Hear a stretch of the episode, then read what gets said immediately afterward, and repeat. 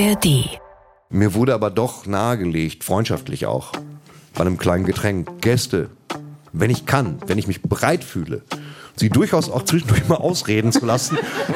Nein, Ob das was? ginge. Doch, Sarah, lass mich bitte kurz den Satz zu Ende bringen.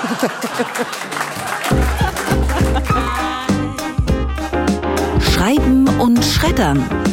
Ein Podcast mit Marc-Uwe Kling und Gästen.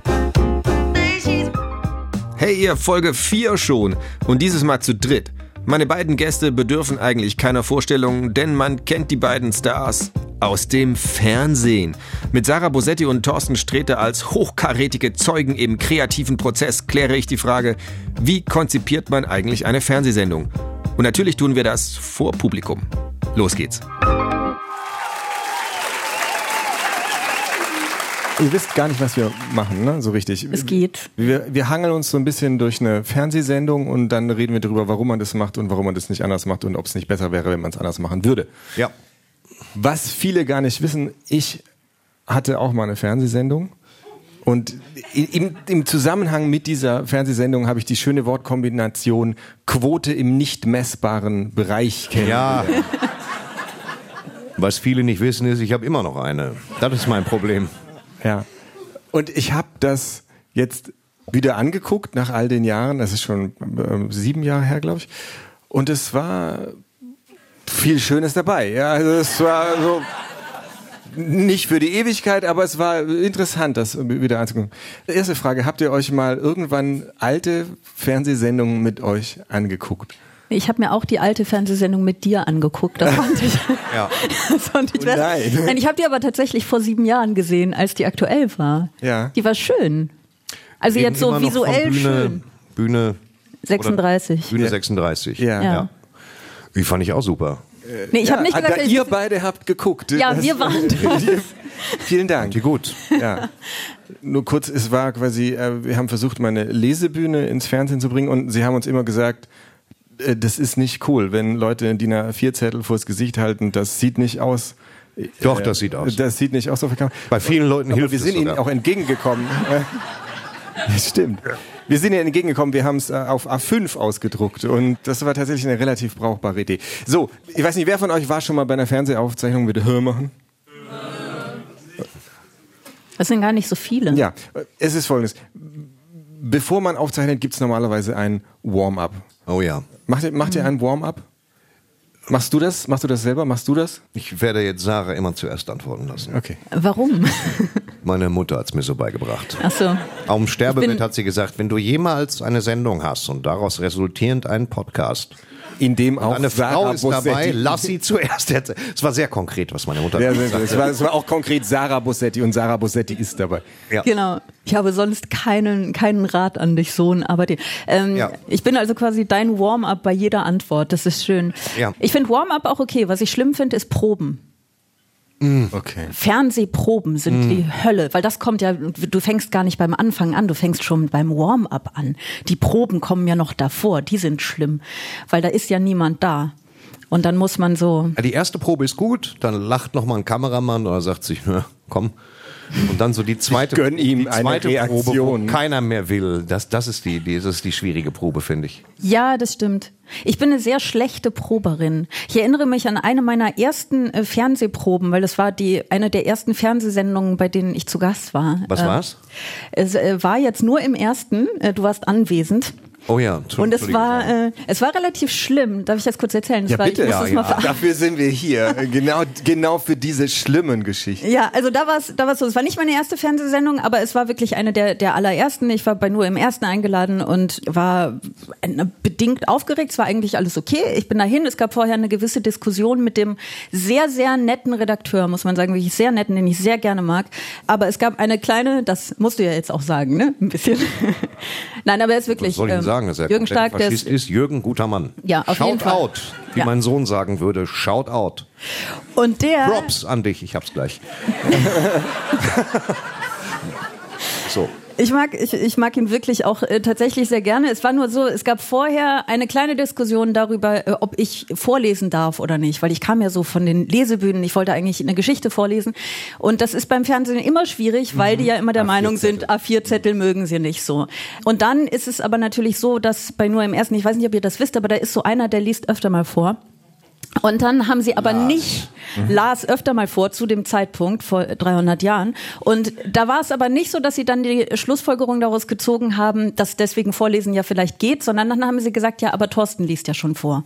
Das heißt, du kannst nicht vorlesen. Tja, tut mir leid. Ja, und dann ich kam- die Karriere verbaut habe, dadurch, dass ich angefangen habe, ich will es gar nicht wissen. Und dann kam ich dahin ähm, zur Probe und es waren alle eigentlich durchaus nett, also äh, die meisten. Und dann habe ich geprobt und dann hat der Redakteur gesagt, willst du vielleicht doch vorlesen?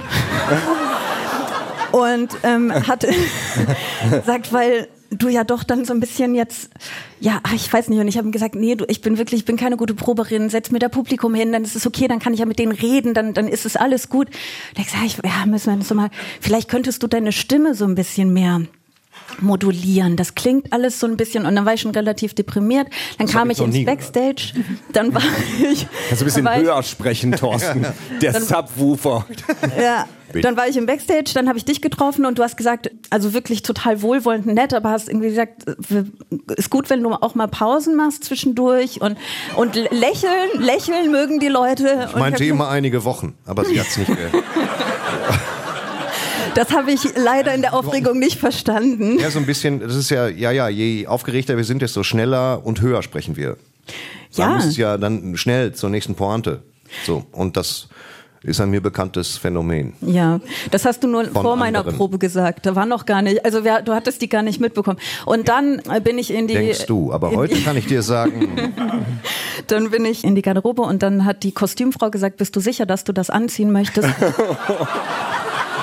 ja, Das geht so eigentlich nicht. Dann hat sie mich noch in den Laden geschickt, damit ich mir was anderes zum Anziehen kaufe. was denkst du, was Lisa Eckert zu hören kriegt? Ich bitte dich, Dann bin bist du nicht sicher, dass du nicht irgendwas anziehen willst? Das ist das. aber sie hat dieses Selbstbewusstsein, das ich zu dem Zeitpunkt noch nicht hatte, dagegen anzukommen und dann trotzdem nicht. Aber ich bin dann jedenfalls in den Laden gegangen und habe gesagt, okay, dann kaufe ich mir jetzt was anderes zum Anziehen und dann wirklich nichts, also überhaupt gar nichts dagegen, für eine Verkäuferin gehalten zu werden. Es war nur so, es kam dann auch noch obendrauf. Es, ich wurde dann gefragt, wo denn irgendwie die, diese bestimmten Hosen sind. Und ich habe gesagt, ich weiß es nicht. Und dann habe ich geweint. Wirklich. Und dann habe ich geweint und dann bin ich in die Sendung gegangen, war super. Das ist wirklich. Ja. Ich habe Ja, ich. Also ich finde fast, wir können an der Stelle Schluss machen. Also das, das fasst alles zusammen, was, was man für Erfahrungen mit Fernsehen machen kann. Ja, man muss sich irgendwie so ein bisschen wehren. Und ich kann das heute viel besser als früher. Aber all mein Selbstbewusstsein speist sich eigentlich aus Trotz. Ich hatte so ein bisschen die andere Erfahrung, muss ich sagen. Mein erster Fernsehauftritt, glaube ich, war bei Stefan Raab, falls den noch jemand kennt. Oh ja, ja. Das, Ja, ja, das, ja. das einzige Mal, dass ich im Privatfernsehen aufgetreten bin, das erste und das letzte Mal. Und ich hatte die Poetry Slam Meisterschaft gewonnen und er persönlich hatte das gesehen. Er hat mich quasi eingeladen, wieder die Hinweise seiner Redaktion, dass das vielleicht nicht passt. Und Backstage war super, alles nett. Ich bin aufgetreten, hat gar nicht funktioniert. Ach, cool. Also das war insofern die gegensätzliche Erfahrung. Also Text gemacht, das Publikum hat vier Minuten lang geschwiegen, wie eine Mauer, mich angeguckt, was ist das für ein Typ? Von wem erzählt er der? Wer ist Andreas Bader? Warum kam der im Text vor? Ja, und ich dachte, oh toll, das mache ich nie wieder. Das war sehr, sehr unangenehm. Man muss sagen, bei Stefan Raab war es immer so, dass die Leute mit, mit quasi Busreisen zusammengewürfelt dahin kamen. Das heißt, da waren auch Leute, die sich alle nicht kannten. Das Publikum kannte sich unter, untereinander nicht mehr aus Versehen. Das heißt, die kamen ohne Gruppendynamik an. Dann wurde die Sendung ja komplett vorgeprobt. Es wurde die Sendung von Stefan Raab einmal wurde komplett vorgeprobt, ohne Stefan Raab, sondern mit einer Platzhaltermensch. Aber mit Publikum. Aber mit Publikum, Oh mit Gott. demselben Publikum. Und das war dann wirklich erstaunt, als die gleiche Sendung nochmal kam danach. Mit Stefan Raab. Die waren komplett an den Kanten abgeschliffen wie so ein alter Las Vegas-Würfel. Wenn du rausgingst, war eigentlich schon zu spät. Die waren da wegen Stefan Raab. Du konntest machen, was du wolltest. Brennende Paviane jonglieren, Latte. Stefan Raab. Verständlich irgendwie. Weißt du noch deinen ersten Fernseh oder was war denn dein Erster Fernsehauftritt? Nee, ich glaube, also Fernsehen. Waren das die brennenden Paviane? Das- Nee, nee, nee, das war, das war, glaube ich, da habe ich Pinguine gesprengt. Ja. Und dann sind mir die ausgegangen, weil so ein Tier auch richtig was kostet. Das ist nicht Ja. wie Hühner. Wir lassen das einfach im Raum stehen. Das ist, du hast ja gefragt, wann soll man Ja. das rausschneiden? Jetzt.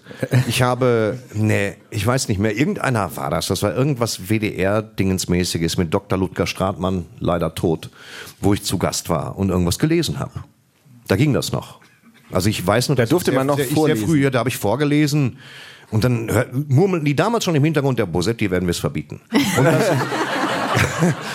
nee, aber da, Ein, ein lassen wir durchgehen. da habe ich vorgelesen, das war im WDR und da ging es auch um nix. Man macht ein paar Witze und ich habe damals bei meiner sehr erfolgreichen Fernsehsendung ein Konzept gehabt, das äh, ist das falsch zugeordnete Zitat, ja. Äh, man, äh, und, und das war mein Warm-up. Einfach äh, vier falsch zugeordnete Zitate zu machen. Es ist ganz einfach. Ich mache ein Zitat und behaupte es von jemand anderes und dann ist es seltsamerweise lustig. Ich habe jetzt ein kleines Update davon gemacht. Das erste Zitat ist, Why don't you love me like you used to do? How come you treat me like a worn out shoe? My hair's still curly, my eyes are still blue. So why don't you love me like you used to do?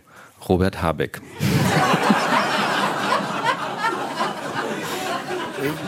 Die, äh, die kurze Antwort ist Matthias Döpfner, ja, aber es gibt auch noch andere Antworten, zum Beispiel, man kann den Sonnenschein nicht verbieten, aber man kann dafür sorgen, dass andere im Schatten stehen. Christian Lindner.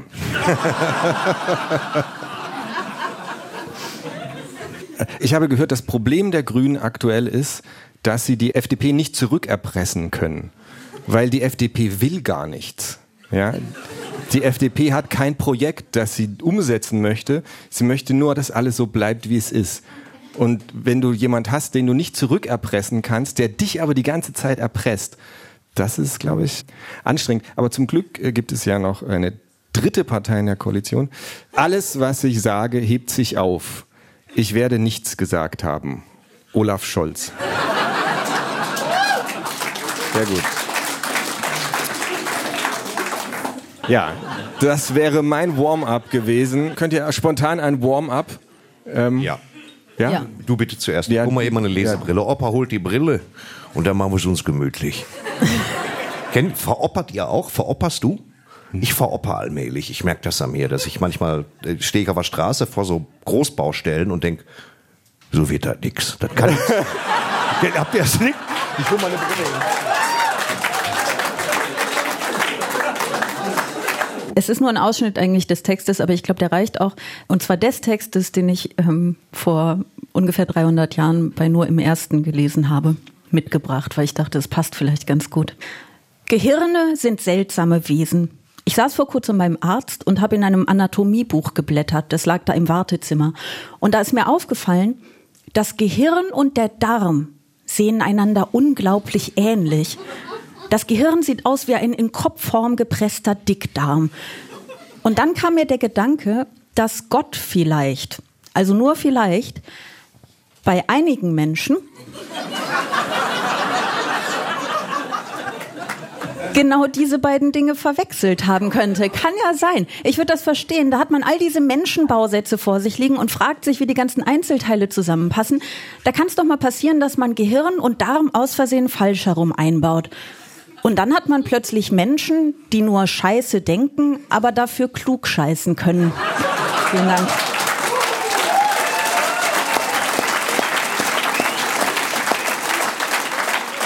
Habe ich meine Stimme gut moduliert? War das okay? Ja. Du bist ein bisschen hochgegangen, aber das pitchen wir nachher. Sehr gut. Sehr gut. Soll ich was? Wie lange habe ich? Eine Minute, zwei? Ah, du, mach einfach. Ja, ich habe was, was noch nicht im Fernsehen gelaufen ist. Punkt. es geht um die Dachgeschosswohnung. Das ist mir ein auf der Seele drängendes Thema, weil ich früher in sowas gewohnt habe. Und da wir, ich als ich jung war, habe ich nur 50, wenn ich kalt miete. Ich muss aufhören damit. Auf, also hier die Dachgeschosswohnung. Die Dachgeschosswohnung. Sowas wird einem nur im Winter vermietet. Auf Nachfrage erfährt man, Wohnfläche 67 Quadratmeter, außer man rechnet die Schrägen ab. Dann sind es noch 52. Und wenn Sie dann den MacGyver unter den Schreinern finden, also den, der Ihnen diese absurd spitzen Gefälle einen Kleiderschrank zimmert, müssen Sie sechs Quadratmeter Wohnfläche mitbringen. Alternativ lassen Sie den Schrank weg und stapeln Ihre Wäsche in der Mitte des Raumes und bewegen sich auf allen Vieren wie ein verdammter Wolfsmensch. Ein Sofa lässt sich nur stellen, wenn Sie auf diesem ausschließlich liegen wollen oder praktischerweise keinen Hals haben.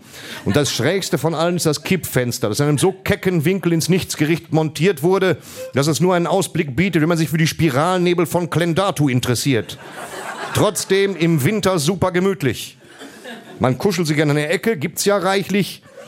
Während hier 400 Pfund Schnee die Butze verdunkeln, Stichwort schräge Fenster.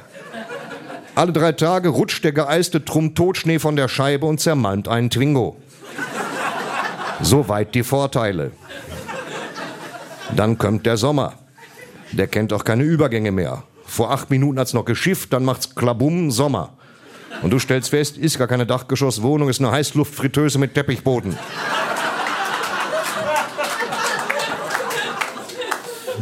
Das ist Fledermausland, kein Wohnraum. Dankeschön. So, einmal, einmal zu. Ja. Habt ihr schon mal Warm-up gehabt und dann gedacht am Ende der Aufzeichnung, scheiße, das war das Beste und das haben wir nicht mit aufgenommen? Ich habe das mal gedacht und da war sogar das Warm-up nicht gut.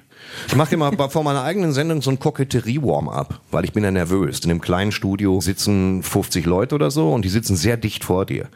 Und da ich die Texte immer, komme später zu, recht tagesaktuell schreibe, äh, prompter ich die stellenweise. Dann muss ich den Leuten am Schädel vorbeigucken, was ein bisschen befremdlich wirkt, wenn die da sitzen. Das erzähle ich denen vorher. Und dass ich sehr schwierige Passagen habe, wo ich nicht weiß, wie man es ausspricht, das lockert das ein bisschen, an so ein Gemeinschaftsgefühl. Aber ein richtiges Warm-up mache ich nicht. Dafür gibt's ja Profis. Wir haben eine Warm-up-Industrie in Deutschland mit so, ich würde sagen, Top Ten Profis im reinen Warm-up. Die holen sich Abläuse ab, falls das der Plural ist. Ich weiß nicht viel über Pluräle. Dann holen die Abläuse und Gesichter rein und machen ein paar Witze und sagen, wo die Notausgänge sind. Das ist schon ein eigener Job so. Und sowas hast Ja? du auch. Ich habe auch einen Warm-Upper, dem ich verboten Immer hab. derselbe? Immer derselbe, der Pfeffermann, dem ich aber mehrfach verboten habe, allzu gute Laune zu verbreiten, weil wie willst du das wieder aufholen?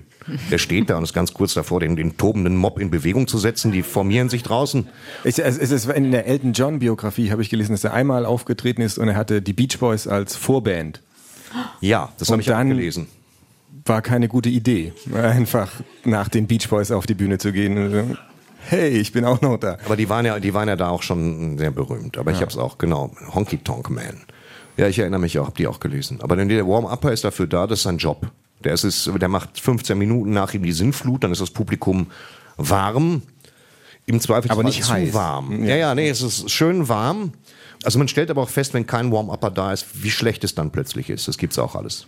Äh, mir ist das noch nicht passiert, dass das Warm-up besser war als der Auftritt, glaube ich. Äh, es ist mir aber schon erzählt worden, so rum, und es ist mir aber auch schon andersrum erzählt worden von, von Leuten, ne, die eingeladen waren in andere Sendungen. Große Namen, auch gerne, so sehr große Namen, auf die sich dann alle gefreut haben, sehr berühmte Leute. Und dann haben die ein Warm-up gemacht und alle waren furchtbar enttäuscht.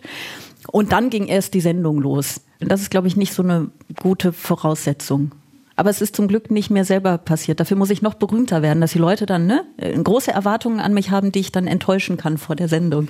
Daran arbeite ich. Das ist mein berufliches Ziel. Okay, jetzt würde die Sendung anfangen, standardmäßig mit dem lustigen Monolog. Ja, Ja. standardmäßig. Das ist so gelernt. Das ist so gelernt. Ja, der lustige Monolog, stimmt. Und ich glaube, nicht standardmäßig bei euch beiden ist, dass ihr das selber schreibt. Ja. Das ist erstaunlich ungewöhnlich. Ich bin so ein bisschen schockiert manchmal, wie ungewöhnlich es ist, dass man Dinge im Fernsehen selber schreibt, aber auch auf der Bühne. Also es ist ja, ich weiß nicht, ähm, wer, das würde mich mal interessieren bei den Leuten, die hier anwesend sind. Wer von euch geht davon aus, dass Leute, die jetzt auf Bühnen auftreten, in der Comedy, im Kabarett, wer würde sagen, die schreiben das äh, zu allergrößten Teilen selber? Mal hier rufen? Und wer würde denken, also die meisten lassen sich das Schreiben mal hier rufen? Das war jetzt auch ein bisschen eine Suggestivfrage, ne? Also, ja, ich habe blöderweise es vorher, obwohl es trotzdem noch Ja, sehr trotzdem, viele ja, waren, die davon ausgehen, dass, dass es alle selber schreiben. Und ich verstehe das. Ich finde, wenn du es nicht selber schreibst, ist das, was du auf der Bühne machst, ja in erster Linie Schauspielerei. Was völlig okay und legitim ist. Ist ja Quatsch zu sagen, dass man nicht schauspielern darf.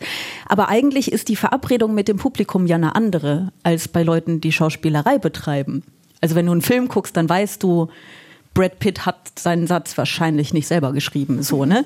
Aber wenn du zu einem Kabarettprogramm gehst oder zu einem Comedyprogramm, dann steht da jemand und erzählt dir was und du denkst doch, das ist dem bestimmt passiert oder eben auch nicht.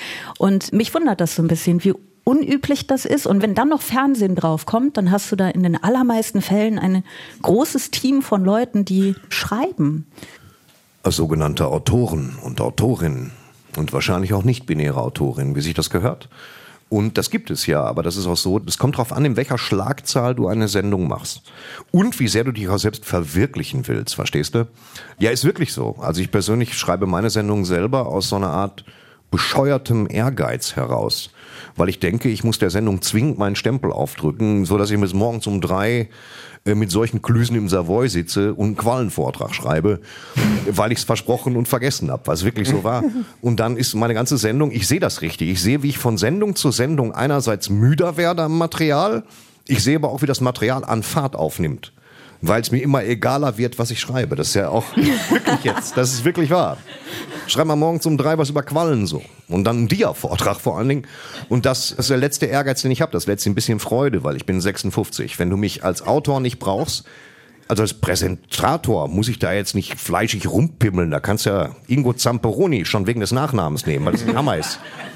Hier ist Ingo Zamperoni. Ich finde den Namen einfach super. Ich hätte auch gern so einen Namen. Aber der Typ ist auch gut. Also Typ- guter Mann, ja, guter klar, Mann. natürlich, aber ich finde es, aber Ingo Zamperoni klingt wie, wie ein Charakter aus dem Tim Burton Film und nicht wie, wie, wie jemand, der wirklich existiert. Ich heiße Sarah Bosetti, ich sag da nichts zu. Aber, Ja, das ist, aber weißt du, ich habe versucht, dir so eine kleine Brücke zu bauen, dass du es selber merkst. äh, um mal äh, ernsthaft darauf einzugehen, ich glaube, die Frage ist auch so ein bisschen, was für ein berufliches Selbstverständnis man hat. Ich begreife mich, was ihr gerade nicht hören könnt in diesem Podcast, ist, dass ähm, Thorsten angefangen hat, sich zu entkleiden. Das war das leise Klettgeräusch, das Sie gerade gehört haben. Ich habe den Faden verloren. Ich habe mehrere Du meinst, du meinst, wo, wo, nein, nein, bitte, kommentier das weiter. Nein, nein, wir wollen, wir wollen das gar nicht. Ich ähm, habe vergessen, wo wir waren. Es geht gleich weiter. Ich muss kurz meine Hose zusammenlegen. Das sind die Chancen, die ein Audiopodcast bietet. Berufliches Dieses Tattoo ist wirklich der Hammer, Thorsten. Wo hast du das her? Aus Dessau? Nee, das, das ist schon, das, das Tattoo macht schon Sinn. Wenn du im Schambereich stehen hast, Achtung, kein Trinkwasser, das stimmt ja. Es ist kein Trinkwasser. Man müsste Mineralien hinzufügen, um es überhaupt wieder genießbar zu machen. Und da bin ich der Wahrheit auch verpflichtet. Aber ich möchte, es ist schon ein sehr deutsches Tattoo irgendwie. Also ein Hinweisschild als Tattoo. Ja, ich finde auch. Ich fand draußen gibt nur Kännchen. Das ist irgendwie das. Das hat ins Nichts geführt. Ja. Okay, ja, aber eine gute Frage, ja. Ist es euch oft so gegangen, man arbeitet bis drei Uhr nachts an einem Quallenvortrag und dann passiert irgendwas total Spontanes und das ist einfach viel witziger und das ist auch ein bisschen frustrierend. Du meinst, es passiert etwas spontan? Ja, du, du, du, du entkleidest dich und so. auch aufgrund der Entkleidung Das mit der Entkleidung plane ich seit 14 Uhr. Das Ja. täuscht. Das, Ich habe mich gefragt, warum das so gekonnt kam. Es war, ne? Es war diese ich habe mich schon gewollte mal ausgezogen. Spontanität. Viele denken das gar nicht. Aber ich habe das schon. Gerade wenn ich in Berlin bin, ist mein Pfleger ja gar nicht dabei. Ich mache das dann selber. Ist das ein Show-Tattoo dann oder ist das ein echtes Tattoo? Das habe ich erst, das? erst aufrubbeln lassen und dann nachstechen. Das ist Ja, ja. schon, viele Leute denken, das mache ich jetzt ab mit dem Lappen. Mm-mm. Ja, also gut. Wie viel Vorbereitung braucht Spontanität? Ist es so, wie John Cleese gesagt hat, wahre Spontanität braucht drei Tage Vorbereitung? Spontanität will wohl überlegt sein. Wer sagte das? Ich weiß es gar nicht mehr. Also ich glaube, um das mal auf Fernsehen zu beziehen, so viel Spontanität lässt das Fernsehen gar nicht so oft zu, oder? Ich finde sehr viel sehr geplant. Also es ist wirklich so, man probt das alles irgendwie dreimal. Es ist tatsächlich so, dass das Allermeiste im Fernsehen vorgelesen wird. Das sieht man nur nicht, weil wirklich in den, nicht in allen Sendungen, aber in sehr vielen Sendungen wird gepromptert.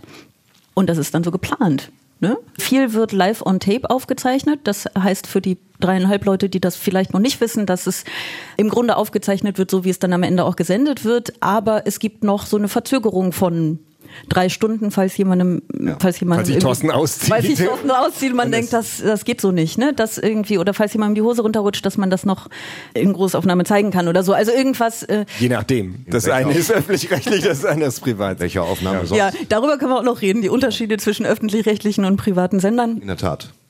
Vielleicht wollen wir den Abend aber gar nicht so traumatisch gestalten. Ich weiß es nicht. Ja, mir ist gerade wieder ein Auftritt eingefallen, auch einer der frühen. Da habe ich ein, ein Lied gespielt das Publikum fand das so na komm, das habe ich mal gesehen. Welche Sendung? Ich Fangen wir immer damit genau an. welches Setting. Lied. Ich welche weiß Sendung? es nicht mehr irgend so eine Mixed-Show im öffentlich-rechtlichen Fernsehen. Das Publikum war, sag ich mal, deutlich älter als jeder andere Mensch. Alle Menschen, die ich kenne, inklusive meiner 80-jährigen Eltern. Und das Lied kam so okay an. Und dann habe ich das gespielt, wollte gerade gehen, dann kam ja, Entschuldigung, die Gitarre war nicht an. Kannst du es normal spielen? Oh ja. Und dann habe ich das Lied, das eh schon so mittel ankam, nochmal spielen müssen. Oh, wie schön. Das sind die besten Sachen in lustigen Sendungen, wenn man was nochmal machen muss. Mhm. Das ist ganz toll, weil die Leute, also ihr kennt das auch, man kann ja nicht über denselben Witz zweimal lachen, so in der Regel. Also vor allem nicht, wenn man ihn vor drei Minuten gehört hat. Genau. Also aber ich vergesse sehr schnell, ja. Also du kannst mir sicherlich einen Witz erzählen, den du mir vor drei Wochen erzählt hast. Ja. John Cleese. John Cleese übrigens war in Hamburg vor einer Weile und er hat Witze erzählt über verschiedene Nationalitäten und der, der, der Witz über die Deutschen war, ist ein Ehepaar beim äh, Scheidungsanwalt, beide Mitte 90 und die Frau sagt, ja, also wir haben uns jetzt überlegt, dass wir uns scheiden lassen wollen. Und dann sagt der Scheidungsanwalt, ja, aber äh, ohne ihn zu nahe treten zu wollen, warum jetzt? Und dann sagt der Mann, na, wir wollten warten, bis die Kinder tot sind. dann schon ist stark, stark, starkes Ding. Das war sein Witz über die Deutschen. Ja, ähm, aber was ist, aber dann, was ist dann mit den Enkelkindern? Wie sollen die das denn aushalten? Kinder tot sind. Ja.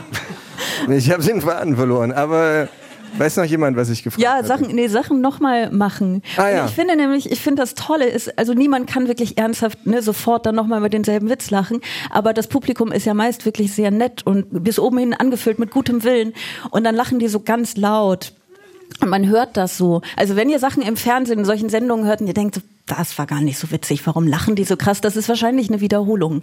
Das ist wahrscheinlich, die mussten das nochmal machen und die Leute toben dann vor Lachen und du hörst, dass es nicht echt ist. Und es oft, oft werden dafür die Warm-ups gemacht. Für den Fall, dass du nochmal ansetzt, dass man Lacher aus dem Warm-up, die aufgezeichnet werden, da mal schön geschmeidig dran schneiden kann, weil die Technik kann so viel und das ist ja dann nur, das ist ja okay. Es passiert jedem oft. Das passiert vor allen Dingen auch bei Leuten, die die Nummer nur einmal machen, es lacht trotzdem keiner. Und da wird auch gerne mal Applaus und, und Lacher drüber gelegt. Ja, das tun sie tatsächlich. Apropos, geht es euch auch so, wenn ihr mal was anguckt im Fernsehen und dann ist gefühlt, die halbe Sendung besteht aus Publikumsreaktionen, die klatschen und lachen. Mhm. Und ich denke immer nur so, boah, erzählt mir mehr Witze. Also das ist, wenn du also viel Publikumsreaktion hast in der Sendung, unverhältnismäßig viel, wo man zeigt, guck mal, die Bärbel, die schüttet sich aus vor Lachen, dann stimmt meistens irgendwas nicht. Das heißt, dann muss die gegengeschnitten werden. Ist das denn ein Eindruck, den ihr habt? Wir machen jetzt ganz viele so entweder oder Fragen, ne? aber habt ihr das Gefühl, man sieht zu viel Publikum in Fernsehsendungen? Wer sagt ja, sagt mal ja. ja. Wer sagt nein, sagt mal nein. Okay. Ihr mögt einfach Publikum viel lieber als das, was auf der Bühne passiert. Nein, nein, ihr, sitzt ja. auch alle, ihr sitzt auch alle zueinander gewandt. Ihr guckt uns gar nicht wir, wir an. sollen jetzt mal offen sein. Man sollte mal offen sein, dass natürlich Publikum, gerade in großen Produktionen, da findet sich immer ein Techniker, der sagt, das ist Klatschvieh oder Geräuschkulisse. Das ist nicht, das ist in dem Sinne nicht böse gemeint. Tatsache ist, dass du ja nichts, niemand anders hast, den du anspielen kannst als ein Publikum. Auch Thomas Gottschalk hat niemand anders als ein Publikum in der Halle, das er anspielen kann. Also für den Moment machst du es eigentlich nur für die Leute, für niemand sonst. Wenn das nachher nur gut läuft, gut, bei Thomas Gottschalk war ein denkbar schlechtes Beispiel, weil er der Live-Sendung oft ist und äh, viele erleben ja das Ende gar nicht. Dass da ich setze den Satz nochmal an. Eine Live-Sendung. Aber eigentlich spielst du nur fürs Publikum. Deswegen, äh, man kann es oft zeigen, aber meistens ist es kein, kein gutes Zeichen, es häufig zu zeigen. Das Publikum fungiert als Anspieler und möchte gerne unsichtbar bleiben. Komm, wir machen ein paar W-Fragen. Wo schreibt ihr? Im, Sarah? Können wir äh, am Ende den Podcast, ähm, äh, können wir einfach zusammenschneiden, wie äh, Thorsten ansetzt und sich selber wieder bremst? Wo? Der ganze Podcast besteht nur aus, also Sarah, Ja, ich schneide den falsch rum. Ich, Sarah? ich fange immer an und sage dabei, Sarah? Das würde gestört wirken. Haben Sie eine Fixierung, Herr Sträter? Gewicht nicht. ich schreibe im Zug, ich schreibe auf dem Sofa, ich schreibe, nee, sonst nirgendwo. Ah, ja. Ich, ich schreibe da, Also dein Traum wäre einfach ein Sofa im Zug. Das wäre total toll.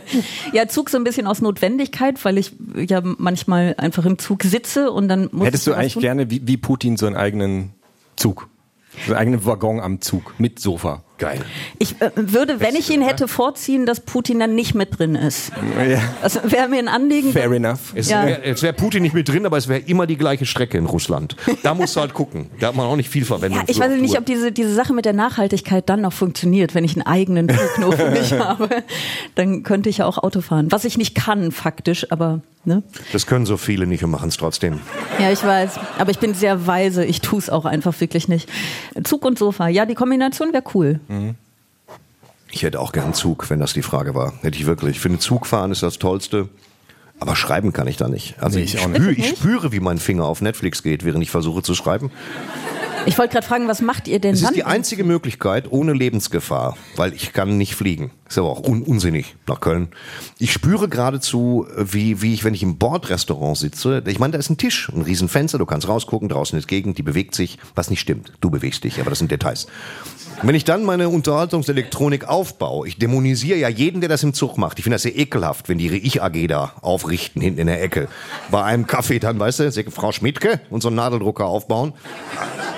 Ich find's bei mir aber legitim, wenn ich einen Film gucke, weißt du? Das ist ja Entertainment. Und das ist, stell dir mal vor, du würdest das im normalen Restaurant machen.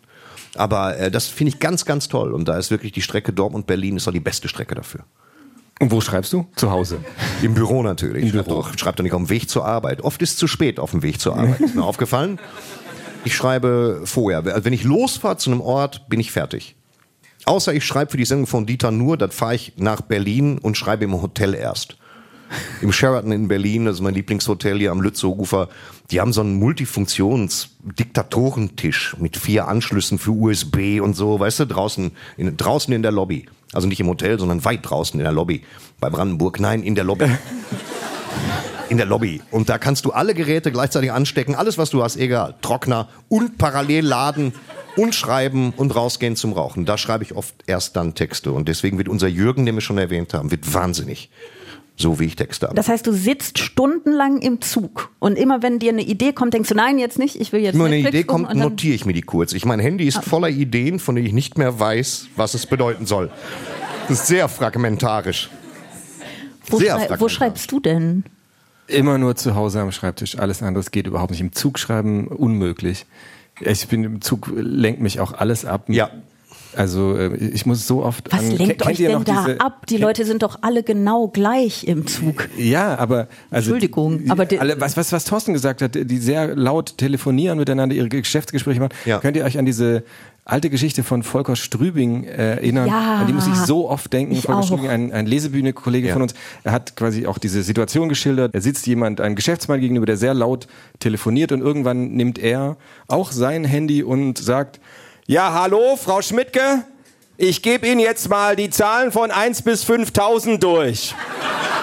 Eins, zwei, drei. Und das wollte ich schon so oft einfach mal machen.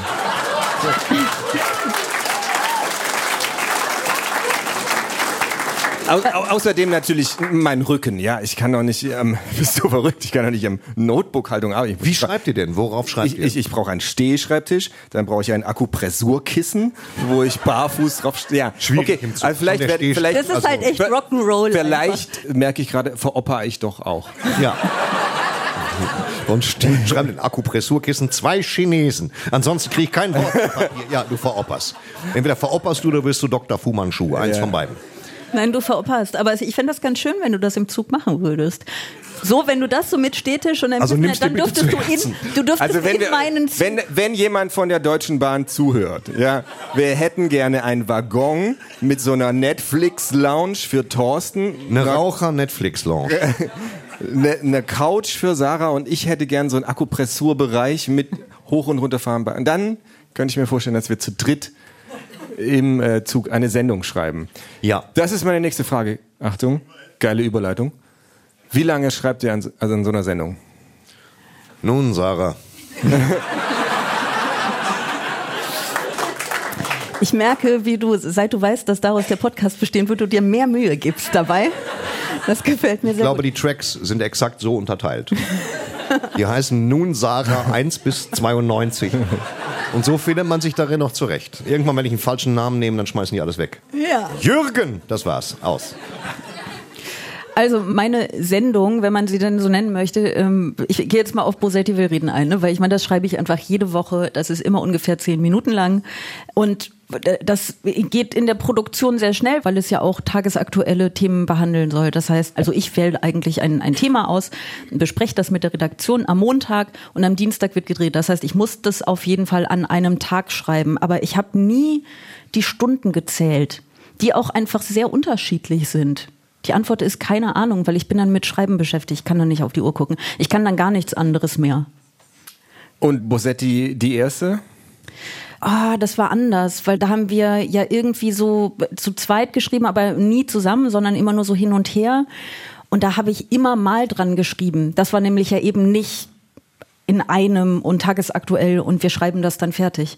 Ich weiß, es ist keine befriedigende Antwort. Es tut mir leid, aber ich glaube, Thorsten kann dazu bestimmt was sehr Klares sagen. Vielen Dank, Sarah. Es ist tatsächlich. Merkst du, wie sie das abbindet? Als ein. Super. Ja.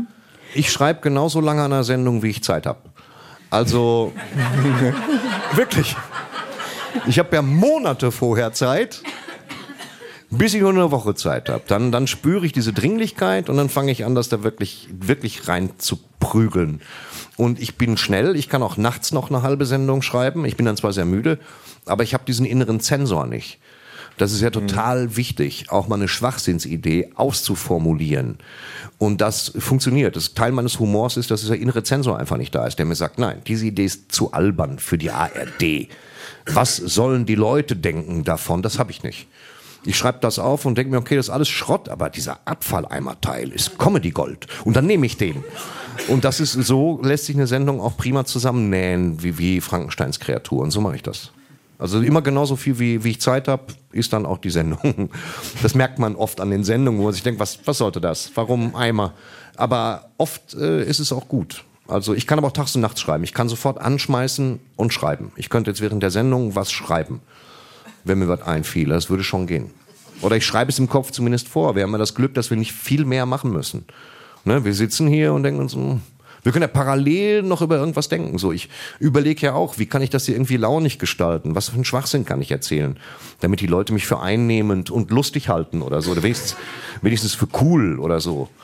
Und wenn das nicht funktioniert, kann ich mir später noch einreden, dass mir das auch nicht so wichtig ist. Und das ist so, so diese Sachen. Das läuft ja eh alles parallel und deswegen, ich kriege immer schnell geschrieben. Es ist nicht immer alles pures Gold, aber ich habe wenig Selbstzweifel beim Schreiben. Du hast wenig selbst. Oh, Ja, beim Schreiben habe ich wenig. Ich würde nie was fertig kriegen, wenn ich überlegen mochte müsste. dich bis gerade. Ich Ja, du kannst ja, pass auf, die Selbstzweifel kommen, wenn ich eine Probe mache und die Leute dich anschauen, hättest du Antennen auf dem Schädel. Ja, aber dann ist Aber- es ja eh zu spät. Das ist ja toll. Das, das Schönste an der Probe ist ja, wenn man die Geschichte vorträgt bis kurz vor der Pointe und dann sagt der Technikchef, danke, reicht. Ja.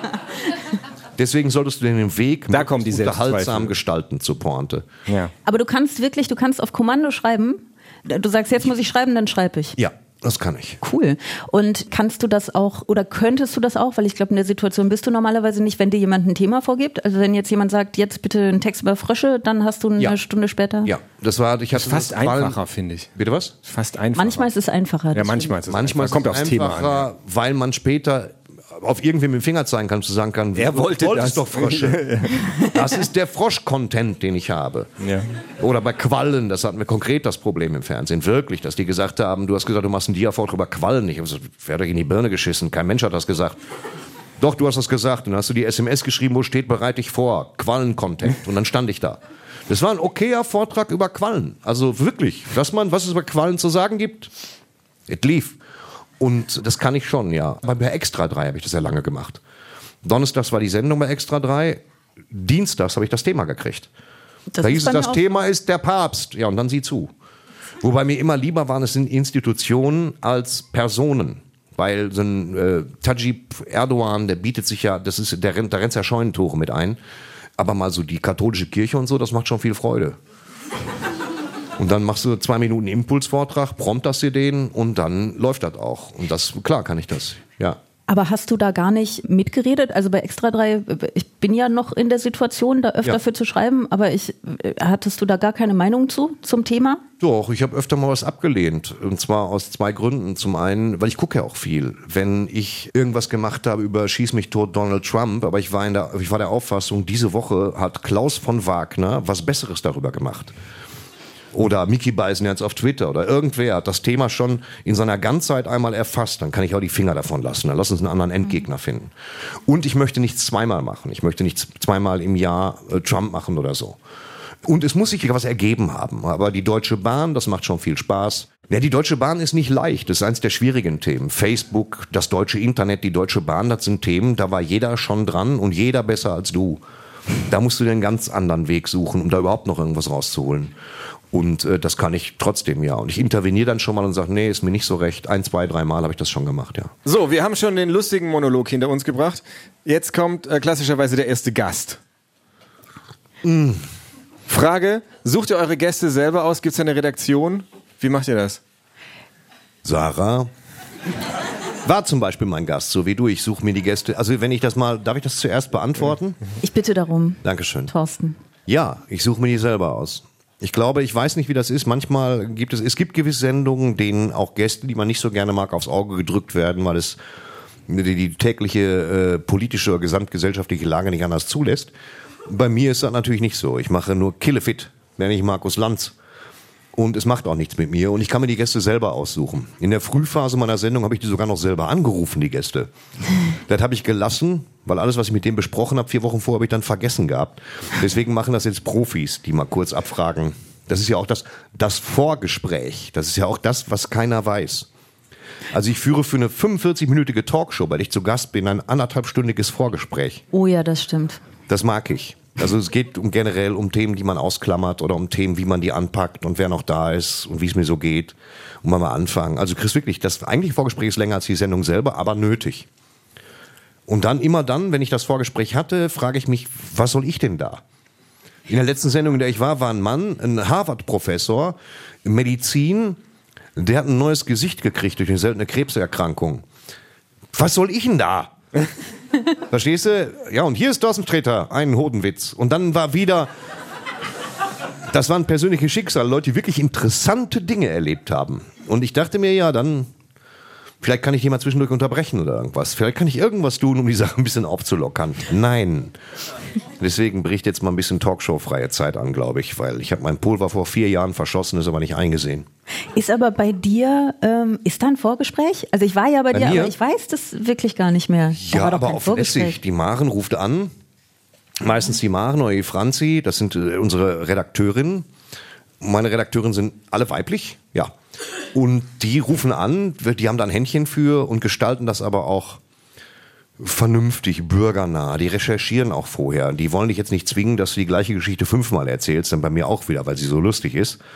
Und dann wird man gefragt, wie, wie flapsig darf er denn sein und so weiter. So, so eine 20 Minuten dauert sowas, glaube ich. Früher habe ich das gemacht und das Gespräch war immer gleich. Ich habe angerufen, gesagt, "Ja, lass mal", und dann, du kannst mir alles fragen, was du willst, Thorsten. Tschüss. Danach waren wir so schlau wie vorher, weil wir später festgestellt haben, stimmt gar nicht. und äh, oder stimmte doch und ich habe da alles vergessen. Das Vorgespräch gibt's und die Gäste, also ich suche sie selbst aus. Ich habe Wunschgäste, ewige Wunschgäste. Davon war natürlich Marc Uwe einer, was jetzt wieder wie Koketterie klingt oder so, weil es dein Podcast ist. Aber man kriegt dich ja in der Regel nicht ins lineare Fernsehen oder ins Fernsehen oder generell in die Nähe eines Fernsehers. Ja. Und deswegen Alles war das, richtig. war das ja. besondere, besondere Ehre und deswegen warst du auch der einzige Gast. Und weil das so schön funktioniert hat, warst du doch, ne? Nee, war ich nicht. Ah, fick. Ähm, nein, nein, ja, okay, du warst nicht aber du hattest es mir, im, Aber dann aber du hattest mir im Vorfeld am Telefon erzählt, dass Danach- ich der einzige bin. Ja, nein, nein, ich habe dir im Vorfeld das erzählt und je- jetzt mache ich es auch so. Jetzt ist immer nur noch ein Gast. Weil ich festgestellt habe, es ist viel cooler, wenn das nur ein Gast ist. Sonst schneidet man so viel daran rum. Und zu viele gute Ja. Sachen fallen weg. Weil wenn man sie selber aussucht, die Gäste, dann sind es ja auch coole Leute so. Und deswegen habe ich jetzt immer nur noch einen Gast. Weil Das- das find ich gut. Ich muss das aber üben. Ich bin kein guter Talker, verstehst du? Es passiert, die Leute... Ich unterbreche Leute und so. Wirklich. Die haben gesagt, komm, Mike, lass mir kurz erzählen. Sarah, gl- gleich kannst du. Das Talk Diese einmal eins live demonstriert. Der, der Kurs, der Workshop. Also der, du hast immer einen Gast, damit du einen vor die Wand fahren kannst. So hatte ich das Gefühl. Aber äh, je besser ich das hinkriege, mit Leuten zu sprechen, umso weniger Gäste habe ich, damit ich da in Ruhe Zeit habe, mit denen zu reden. Was würdest du sagen, Sarah? Ist da dein Ansatz? Ich wollte dich nur kurz äh, zwischendurch was fragen. Okay. Wie hieß denn nochmal der andere Gast, als ich da war? Dieser sehr bekannte, ich glaube, Tatort-Schauspieler, den man... Ähm, Dietmar Bär. Dietmar Bär war da. Und ihr habt irgendwie eine Weinverkostung gemacht. Und wir hatten beide, also Thorsten und ich hatten irgendwie jeweils drei Stunden geschlafen in der Nacht vorher. Und dann hat Dietmar Bär uns Was komisch während klingt, unseres... getrennt voneinander beim Schreiben. Du bist Nacheinander. Nein, Es gab nur ein Hotelzimmer, wir haben in Schichten geschlafen. Das ist der öffentlich-rechtliche Rundfunk.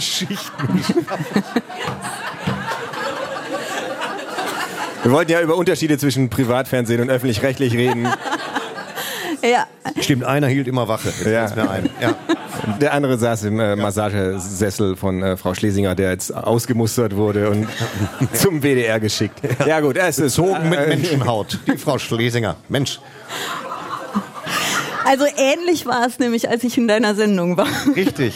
Ja, ähm, Dietmar, Bär? Bär. Dietmar Bär, ja, ich weine ein bisschen, es stimmt. Ich weine ein bisschen. Wir sollten dringend damit aufhören, mich neben diesen Mann zu setzen in irgendwelchen Sendungen. Weil leid. Dietmar Bär äh, brachte uns Wein. Und wir waren beide sehr müde, weil wir Schichten geschlafen hatten. Und es war ähnlich. Es war nämlich auch so, äh, es, es sollte ein Talk von acht Minuten werden. Und wir haben irgendwie 25 Minuten geredet.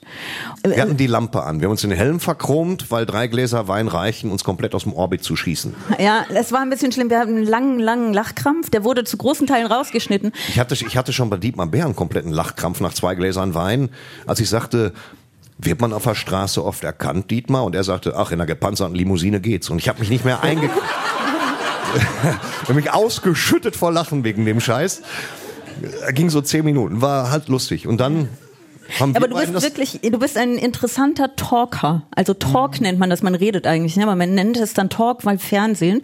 Aber das ist, ist wirklich lustig, weil du, du hast mir Fragen gestellt, aber die waren so äh, auf irgendwas bezogen, was eigentlich vor, vor 20 Minuten halt mal Thema war. Und dann sagtest du plötzlich komplett, wir haben so über Hass im Netz geredet, dann haben wir über was komplett anderes geredet. Und dann guckst du mich an und sagst, Rassismus. Und ich habe gesagt, finde ich gut, weiß ich nicht.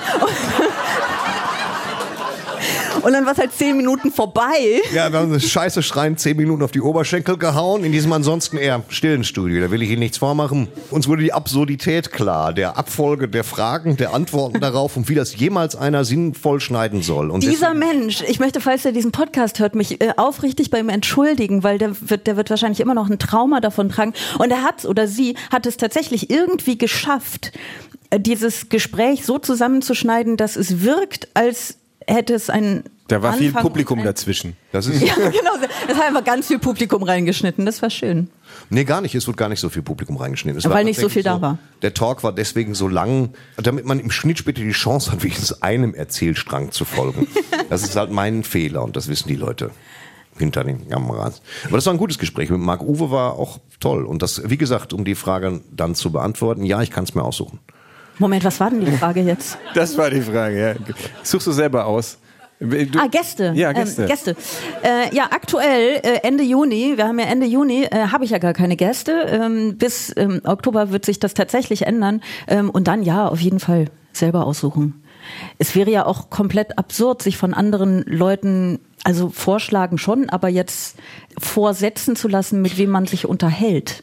Aber ich glaube, das ist wiederum was Besonderes, oder nicht? Also wie, dass ihr keinen Writers Room habt, ist es auch was Besonderes, dass ihr eure Gäste alle selber aus. Ach, ich, ich habe schon, muss ich dazu sagen, ich habe schon einen kleinen Writers Room. Ich habe zum Beispiel für, ich will es nicht zuarbeiten, denn es ist so klein, aber ein bisschen zum Themen hin und her würfeln, habe ich dann schon die Katinka Buddenkotte, Gary Streberg. Wir quatschen dann so ein bisschen. Ich nehme halt meistens nichts. Also was ich nehme, weißt du so. Das ist mein Problem, das, wo alle sich die Haare raufen, wo ich sage, das war ein sehr gutes Gespräch und dann schreibe ich was über Tapire.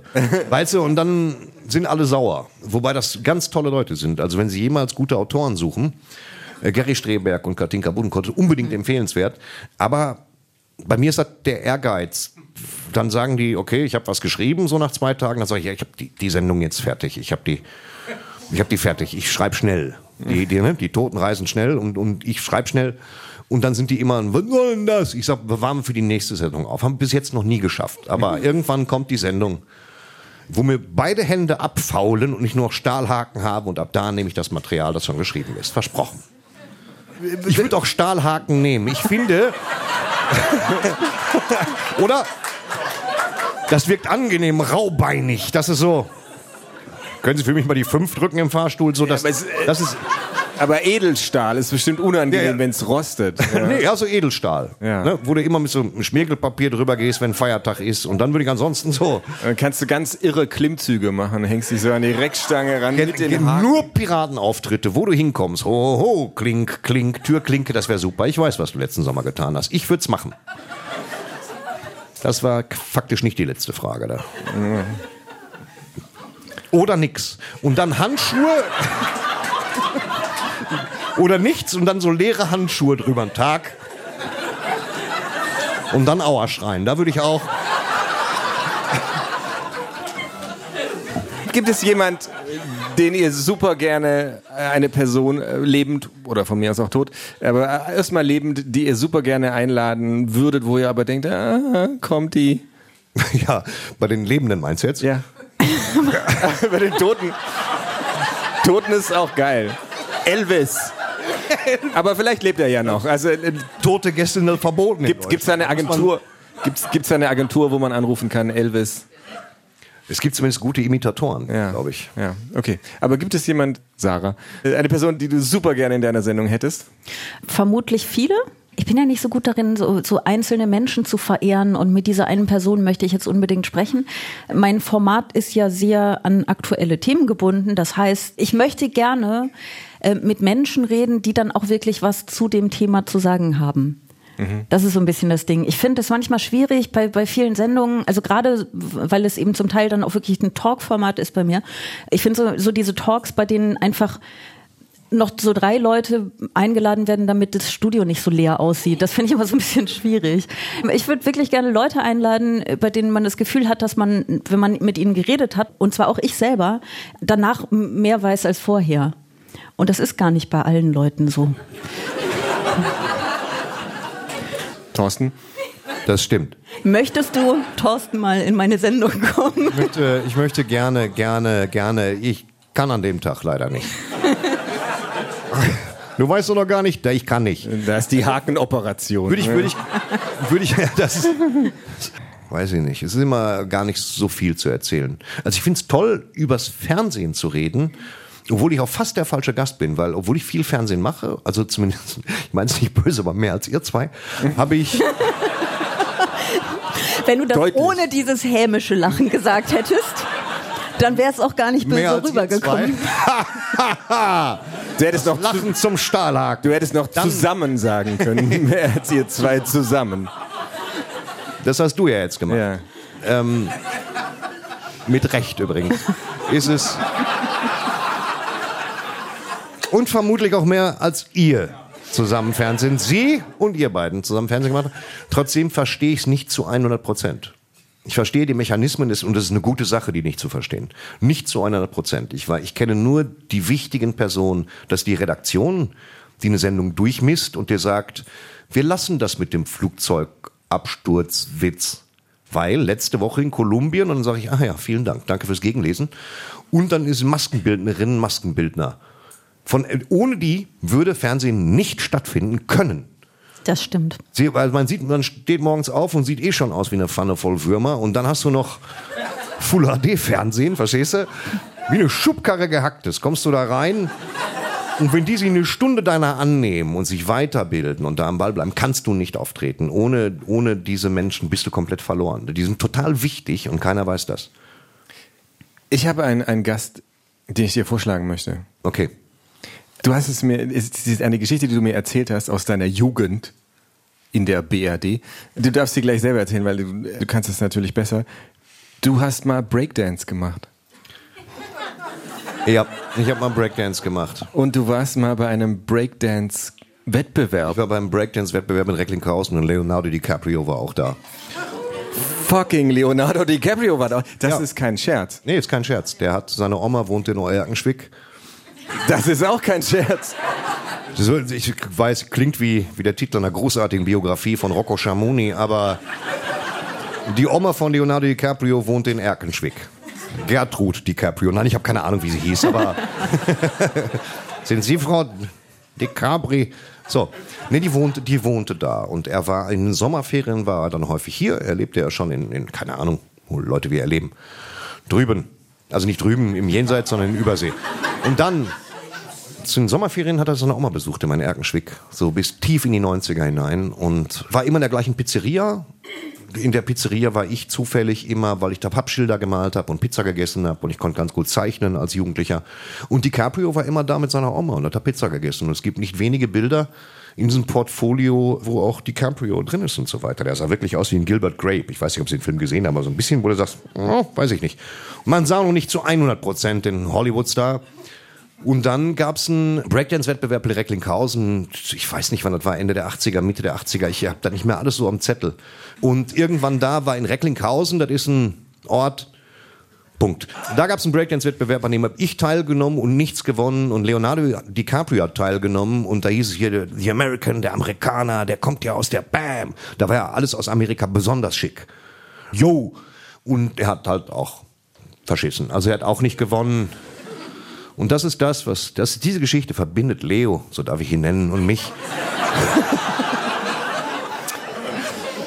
Auch nicht ein Wort jemals mit ihm gewechselt, aber er war da. Ja. Und was mich an der Geschichte nicht losgelassen hat, also Ist, wie Thorsten ist, sitzt oder? hier und kann erzählen, ich war auf einem Breakdance-Wettbewerb mit Leonardo DiCaprio. Na, ich bin mir sicher- Aber irgendwo in Recklinghausen gibt es einen Typ, der erzählt, ich war auf einem Breakdance-Wettbewerb mit Thorsten Sträter Ja. und Leonardo DiCaprio Ja. und ich habe gewonnen.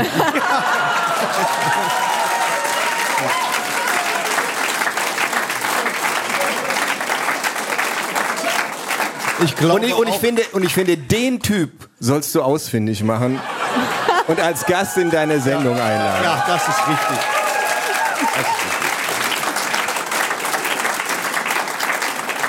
Also, falls du das hörst, Ja. melde dich bei Thorstens Redaktion. Weil wenn die beiden, die abgekackt haben, schon berühmt geworden sind, dann muss ja was gehen. Ja, die Geschichte stimmt, du hast recht, den sollte ich einladen. Jetzt, wo du es gesagt hast, Einspieler. geh mir weg. Was, was für eine Einstellung hast du zu Einspielern, Sarah? Wisst ihr, was Einspieler sind? Einspieler sind diese lustigen Momente in der Sendung, wo und wir haben da was aufgenommen und wir zeigen es mal auf diesem Screen. Denn das ist so gelernt. Darüber müssen wir, glaube ich, noch ein bisschen mehr reden. Ne? Dieses, das ist so gelernt, Ja. geht ja gerne einher mit so einer Grundeinstellung, dass erstmal alle, die zugucken, also man muss immer vom dümmstmöglichen Zuschauer ausgehen. Das ist manchmal Eben die nicht. eben nicht, nein, natürlich nicht, aber das ist äh, leider zu oft also es kommt vor, also also ganz selten ist es so, dass in Redaktionen dieser Gedanke schon mal aufgeploppt ist. Dass man immer vom dümmstmöglichen Zuschauer ausgehen muss. Und das äh, verhindert manchmal, äh, dass kluge Dinge im Fernsehen passieren. Das habe ich jetzt sehr vorsichtig ausgedrückt, weil ich trotzdem noch ins Fernsehen eingeladen werden möchte. Ja, das, das verhindert auch das kluge Ding in der Welt geschehen natürlich. Ja, das Aber der, der, der Einspieler, das ist so gelernt, das ist geschuldet der vermeintlichen Abwechslung innerhalb einer 45-Minuten-Sendung. Einspieler verstehe ich halt nicht. Einspieler ist dieser Film. Ich war draußen. Warum? Ich habe doch jetzt mühevoll ins Studio gekriegt. Ihr parkt in zweiter Reihe. Und dann zeige ich euch einen Film, den ich vor Monaten, weißt du, wo mir der Schweiß in die Kimme läuft, obwohl wir kurz vor Heiligabend sind, den ich aufgezeichnet habe auf dem Golfplatz in Ickern, nicht weit von Euerkenschwick, wo ich mal und das ist halt so, so, das soll die Leute unterhalten und gibt mir im besten Fall die Gelegenheit, zweimal eine Zigarette zu ziehen am Bühneneingang. Aber das war es auch. Es ist, die Leute sehen es gerne, sagt mir das Fernsehen immer wieder. Man kann es in Zeiten des Dingenskirchen prima ausklammern. Äh, In Zeiten des Internets, dass du nur diesen Einspieler zeigst auf YouTube oder in der Mediathek. Das ist so ähnlich wie YouTube, nur dass du nicht weißt, wo das ist. Und dann, das wäre das Erste, was ich mal machen würde, so eine Mediathek mal nach ein bisschen nach Sinn und Verstand aufsetzen, weißt du? Du machst Mediathek und dann der Schwedenkrimi. 9000 Teile, die alle heißen der Schwedenkrimi. Und ganz dahinter kommt der Husi Nettenbär und dann kommst du so. Und das ist schwierig. Da laufen noch Live-Sendungen. Warum tun die das in der Mediathek? Lass die doch einfach im Fernsehen laufen. Weiter. Dann hast du diese Einspieler und ich habe eine Menge Einspieler gemacht und die sind so drei Minuten 30. Länger dürfen die auch nicht sein. Aber ich habe dafür einen ganzen Tag lang gedreht. Von morgens bis abends im Schweiß meines Angesichts. Selber das Skript geschrieben und es war oft schon nicht gut. Das ist quasi immer ein Dreisatz. Ich führe sie ans Thema ran, ich tue es, ich bilde ein Fazit. So, das sind meine Einspieler. Und das mache ich nur bei Dingen, die mich wirklich interessieren. Wie ist das in Schwerelosigkeit? Ich brauche einen Abdruck von meinem Kopf. Was geht ab beim Line Dance? Und irgendwann, ich war noch nie auf einer Fledermausstation, aber irgendwann sind diese Dinger aufgebraucht. Und das ist schon oft, das ist schon lange her, dass die aufgebraucht waren. Und seitdem mache ich welche, die jetzt nicht so nötig sind. Und deswegen mache ich wahrscheinlich auch nur noch einen. Einen und danach fällt mir nichts mehr ein. Habe ich beschlossen, dem Fernsehen auch gesagt, dass mich, mir plötzlich nichts mehr einfällt. Und dann gibt's bei mir keine mehr. Dann müssen wir halt mal drei Minuten dreißig so wegatmen im Studio. Ich kann es nicht ändern. Aber es ist gelernt, ein gelerntes Format und die auch immer ganz beliebt. Du wirst du Einspieler machen? Also- wirst, wirst du welche gemacht haben? Ich werde in meiner Sendung etwas machen, dass wir in dieser ganzen Planung immer explizit nicht Einspieler nennen, lustigerweise. Wir nennen das immer Film oder so, weil wir immer die, dieses Wort Einspieler, das erinnert uns zu oft an, An Einspieler. An Einspieler. Ja. Nein, ich bin nicht grundsätzlich gegen Einspieler, äh, wenn, wenn die irgendwie irgendwas bringen, aber oft habe ich übrigens allgemein beim Fernsehen ein bisschen zu oft das Gefühl, dass Leute denken, wir haben jetzt 45 Minuten, wie füllen wir die denn jetzt? Und das verstehe ich nicht. Du hast ja 45 Minuten und ganz viele Leute können das gucken und, und so. Es ist doch ein großes Geschenk. Und wenn man schon bei einer Sendung das Gefühl hat, dass sie denken, pff, da brauchen wir jetzt aber noch ein bisschen Filmmaterial. Dann läuft doch schon was fundamental falsch so. Ähm, wir haben aber tatsächlich am Anfang, also es ist ähm, im, im zweiten Teil äh, zum Großteil ein, eine Talksendung und im ersten Teil, weil es ja an mein jetziges Format Bosetti will reden damit verknüpft ist, gibt es sozusagen diesen Anfangsmonolog, meinen Anfangsmonolog zum Thema. Und der wird nicht im Studio sein, sondern den werden wir filmisch inszenieren. So. Also kann man mir streng genommen vorwerfen, dass das ein Einspieler ist. Aber wir nennen das anders und damit wird das sehr gut. Er ist, er ist, ja, ja, gut, bravo. Er ist ja auch tonal gleich. Also, Das hat schon immer funktioniert. Ja. Anders nennen, super. Nee, aber du hast ja recht, wenn du es woanders machst, aber es bleibt trotzdem Stand-up, ist es, hat es die gleiche äh, tonale Farbe und ist nicht dieses, ach so, ich war für Sie in Hückeswagen am Campingplatz. Das ist nämlich der typische Einspieler. Was, was war der beknackteste Einspieler, den du hast machen müssen? Ah, Junge, äh, es waren einige, es waren einige wirklich beknackt. Die habe ich nicht machen müssen, die habe ich mir total geil vorgestellt und wa- sie waren es dann halt einfach nicht.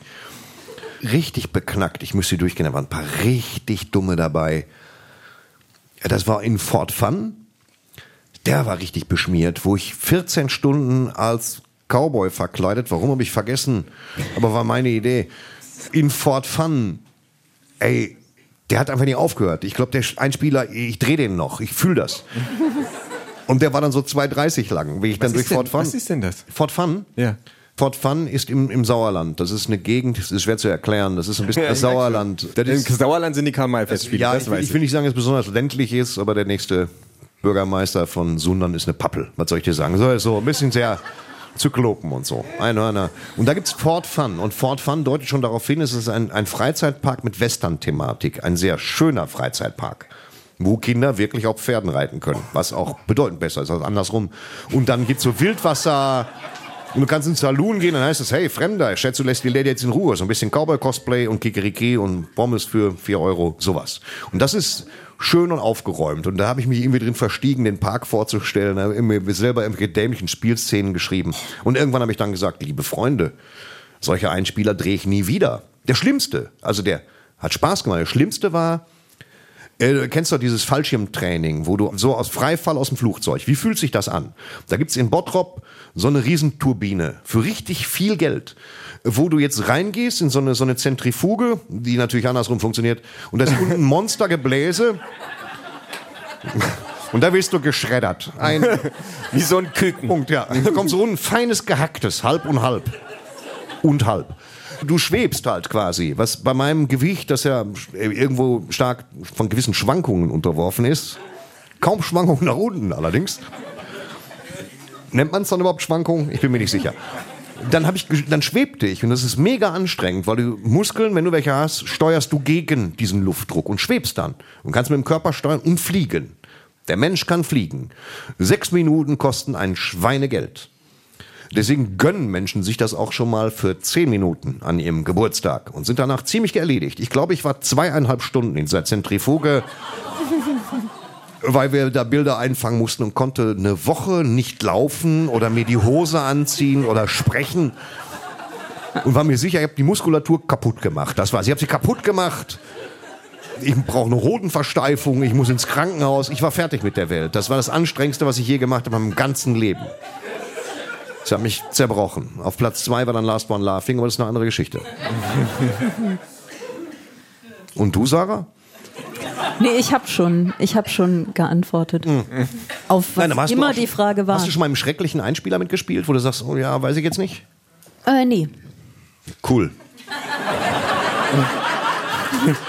Machst es instinktiv besser als ich. Nach dem Einspieler kommt der zweite Gast. Und das Schlimmste, was ich im Fernsehen erlebt habe, jenseits von Gitarre, die nicht funktioniert und so weiter, ist äh, der erste Gast zu sein, der aber noch da bleiben muss. Ah, das finde ich aber andersrum Diese schlimmer. Sendungen, wo du dann noch mit auf der Bühne sitzt, während die andere Person interviewt wird. Ja. Und du musst dann immer so, auch wenn du es gar nicht lustig fandest. Kennt ihr das? Ja, aber Ja. andersrum. Also das. Nein. Andersrum, du meinst, Na, du bist die du- Person, die was nicht Lustiges gesagt hat und die andere, nein. Ja, genau. Das passiert ständig. Nein, aber ich meine andersrum, dass du die letzte Person bist, die dran ist. Das ist doch Also, super. ich war bei die NDR Talkshow. NDR Talkshow. Alles, alle super, alle super nett. Nichts zu meckern in dieser Sendung grundsätzlich, aber die dauert irgendwie zwei Stunden. Und ich war halt als Letzte dran. Und dann saß ich da die ganze Zeit und ich meine jetzt gar nicht, dass die anderen irgendwie blöde Sachen gesagt haben, aber ich war komplett im Zuhöremodus. Und ich wusste aber die, die ganze Zeit auf der Bühne. Ich musste die ganze Zeit in dieser Runde sitzen. Ja gut, aber das ist ja derselbe Effekt. Genau, deswegen meine ich, aber ich Ja. finde es dann noch schlimmer, weil du noch gar nicht Teil des Gespräch war, äh, Gesprächs warst. Das heißt, selbst wenn du denkst, ah, da könnte ich jetzt vielleicht auch mal was zu sagen, fühlst du dich total unhöflich und irgendwie so ein bisschen blöd, weil du ja noch gar nicht da bist offiziell, dann was zu sagen. Das heißt, du bist so vorhanden und sehr beschäftigt damit, nicht aufs Klo zu müssen. Aber ga- ganz toll, weißt, du, was, was die da haben, ist wirklich super. Ich liebe das, die haben Einspieler. Das ist toll. Weil dann kann man aufs Klo gehen. Ich habe das gemacht. Ich bin in einem Einspieler aufs Klo Das gegangen. ist gelernt. Und nach deswegen dem gibt sie wahrscheinlich. Deswegen hat die irgendein schlauer Redakteur mal erfunden. Das ist Wir brauchen Grund. Einspieler, damit die armen Ja. Gäste auf Manchmal ist das auch so. Also die sind, die Einspieler sind da, damit du aufs Klo kannst. Und bei mir ist es mittlerweile so, dass ich echt nur noch pissen kann, wenn ein Einspieler im Fernsehen ist. Auch schwierig, körperlich. Manchmal sitze ich im Zug und denke, und jetzt? Ja. In die Mediathek und such was. Ja, apropos, äh, guckt ihr selber Fernsehen? Und ich meine jetzt Nee, ich nicht, lasse, ich habe jemanden, der für mich Fernsehen guckt. Also ich lasse Fernsehen gucken. So viel angestellt habe ich dann doch noch. Selber gucke ich nicht mehr. Ich lasse mir das. Ich habe einen Synchronsprecher angestellt, der erzählt mir Serien nach. Und das reicht mir. Man hat ja auch nicht mehr so viel Zeit. Das ist richtig geil. Deutsche Stimme von Daniel Craig. Naja, weißt du. In Kalevirisch ist es wie folgt. Da hätte ich richtig Bock drauf. Ja klar, ich gucke die ganze Zeit Serien, die ganze Zeit. Ja, Serien guckst du die ganze Zeit, aber guckst du lineares Fernsehen? Ja, bin dann aber überrascht, weil ich bin natürlich niemand, also ich meine das nicht böse, der jetzt eine Programmzeitschrift aufschlägt und dann in Schriftgröße 4, was ja auch generell brillant gemacht ist, was im Fernsehen läuft. Das habe ich noch nie gemacht. Ich mache an und denke, ach guck. Also die, die Wahrscheinlichkeit ist, ist äh, 1 zu 9, dass ich anmache, es läuft einfach Bares für Rares. So, das ist Ich gucke überhaupt gar nicht linear Fernsehen. Ich gucke alles so, wie es mich äh, interessiert. Das war jetzt eine richtig gute Antwort auf die Frage. Ja. Nee, ich gucke wirklich nie linear. Ich gucke auch Serien und Filme, aber Streaming und ich gucke, was im Fernsehen läuft, gucke ich dann im Internet nach, wenn es mich interessiert. Häufig auch tatsächlich so Dinge, die dann diskutiert werden. Ne? Also weil irgendwas passiert ist in diesen Sendungen, weil mal wieder irgendjemand was ganz Schlimmes gesagt hat, ähm, dann gucke ich das so nach. Aber daran anschließend die nächste Frage. Wolltet ihr schon immer ins Fernsehen? War das euer Ziel oder seid ihr eher zufällig da reingerutscht? Und wenn ja, wie zufällig? Wie- Wie rutscht man zufällig ins Fernsehen? Sarah. Es wäre irgendwie Koketterie, wenn man einfach sagt, ach, puh, es ist einfach so passiert. Ne? Das wäre auch so ein bisschen unehrlich. Mein äh, Ziel war es aber wirklich zu 100 Prozent gar nicht. Ich bin nie auf die Idee gekommen, dass ich ins Fernsehen gehen würde. Ehrlich gesagt war es auch gar nicht so richtig vorher meine Idee, dass ich auf eine Bühne gehen würde. Also bei mir ist es ja über die Berliner Lesebühnen passiert, so ein bisschen. Und irgendwie habe ich mich von einer Freundin mal überreden lassen, mich an so einem offenen Mikrofon, das äh, gibt es ja bei den Berliner Lesebühnen, anzumelden. Und dann habe ich einen Text vorgelesen und das war lustig. Und dann wurde es nach und nach mehr. Aber das bedeutet natürlich nicht, dass ich jetzt nicht schon auch daran gearbeitet hätte, dass sich das so entwickelt hat. Aber ehrlich gesagt nie mit dem bewussten Ziel, dass ich ins Fernsehen will. Also ich begreife mich immer noch in allererster Linie als Autorin, die Dinge schreibt. Und dann ist es ja manchmal ganz sinnvoll, wenn man die auch ähm, Leuten erzählt, damit die auch jemand hört. So. Und dafür habe ich gehört, ist Fernsehen super gut. Ja. Wie ist das denn bei dir, Thorsten? Erzähl doch mal. Ich mache sehr gerne Fernsehen, muss mich dann immer ein bisschen darauf verlassen, dass auch einer anmacht. Also ich mach's. Und äh, bei mir ist das so, dass ich am Anfang habe ich Fernsehen ein bisschen gemacht, so Regionalfernsehen, wurde ich eingeladen und gesagt, danke, bitte, tschüss. Ich glaube, mein erster Fernsehauftritt ist mir wieder eingefallen. War, glaube ich, in Berlin. Da gab es eine Poetry Slam-Sendung in so einer Bar, die auch moderiert wurde, stellenweise von Jörg Thaddeus. Einer der großen Meister seines Fachs. Warum dieser Mann eine Sendung verliert, ist mir vollkommen unbegreiflich. Da können wir uns alle eine Scheibe von abschneiden. Super Typ, finde ich. Und da war mein erster Auftritt. Und das war so ein bisschen folgenlos. Und das wurde erst besser, nachdem ich meine Agentin dann kennenlernte oder die mich, die dann dafür gesorgt hat, dass ich ins Fernsehen komme, weil sie Dieter Nuhr kannte und weil der meine Sachen mochte. Also ich, ich fand es halt toll. Ich finde es immer noch toll im Fernsehen, ehrlich gesagt. Ich habe immer noch so ein Grundsendungsbewusstsein und stelle für mich nicht sichtbar fest, dass ich mich dauernd wiederhole, oder, Sarah? Und habe, doch, eigentlich schon. Aber es versendet sich. Ja, das ist auch, das versendet sich. Das versendet sich. Wann ist mir das das letzte Mal gesagt worden? Das letzte Mal ist mir das gesagt worden, als ich ein schwarzes Sakko anhatte im Fernsehen und eine schwarze Hose. Die schwarze Hose war aber aus einem anderen Material als das Sakko und durch die Beleuchtung im Studio wirkte sie braun. Dann hieß es, das versendet sich. Und das Internet voller Kommentare, warum eine braune Hose? Eingeschissen, du Opfer. Das war nur die Beleuchtung. Ich möchte das hier an der Stelle feststellen. Die Hose war schwarz, die ganze Zeit. Das ist, Darf ich mal kurze Umfrage machen? Wer von euch hat das, diesen Satz, das versendet sich, schon mal gehört? Mal bitte Hör machen. Wer hat es noch nie gehört, mal bitte Hör machen. das versendet sich. Ja, das ist einfach der Standardsatz, Ja. wenn ihr ins Fernsehen geht und ihr habt bei irgendwas Angst, dass das blöd ist oder nicht funktioniert, dann kriegt ihr gesagt, das versendet sich. Das stimmt nicht mehr, seit Also es das Internet gibt. Ja, das Völliger Blödsinn. Das versendet sich. In der Sendung Das hat man fest, früher so gelernt. Ja, ja. Es soll heißen, ist scheißegal, kriegt keiner mit. ja. Ein, ein krasses Desinteresse an dem, was man tut, im Prinzip.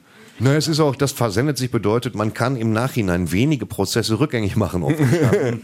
Und deswegen wird einem sowas, ist ein Trostwort. Das heißt, in, äh, bis zur Hochzeit ist alles wieder gut oder so. Oder Indianer kennt keinen Schmerz, nur auf Fernsehdeutsch.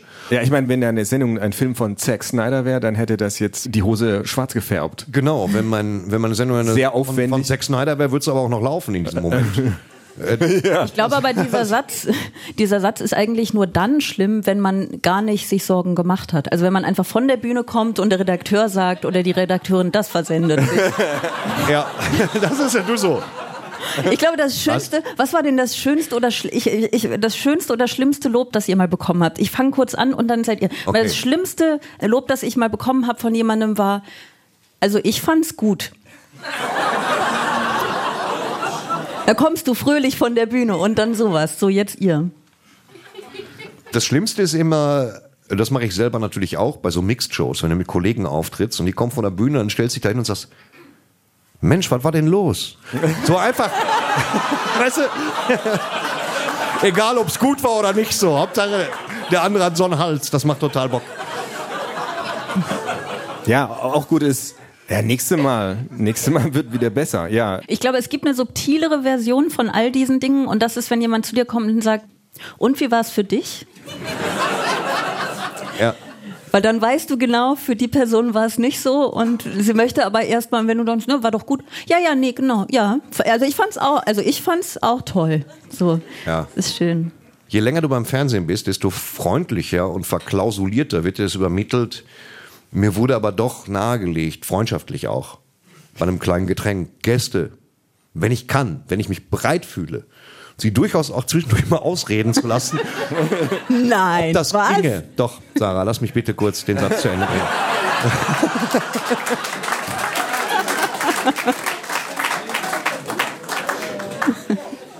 Warum macht ihr eure Sendungen? Wollt ihr einfach die Leute unterhalten? Wollt ihr die gesellschaftliche Debatte beeinflussen? Was treibt euch an, eine Fernsehsendung zu machen? Also ich will, dass am Ende alle genauso denken wie ich. Sehr gut. Ja.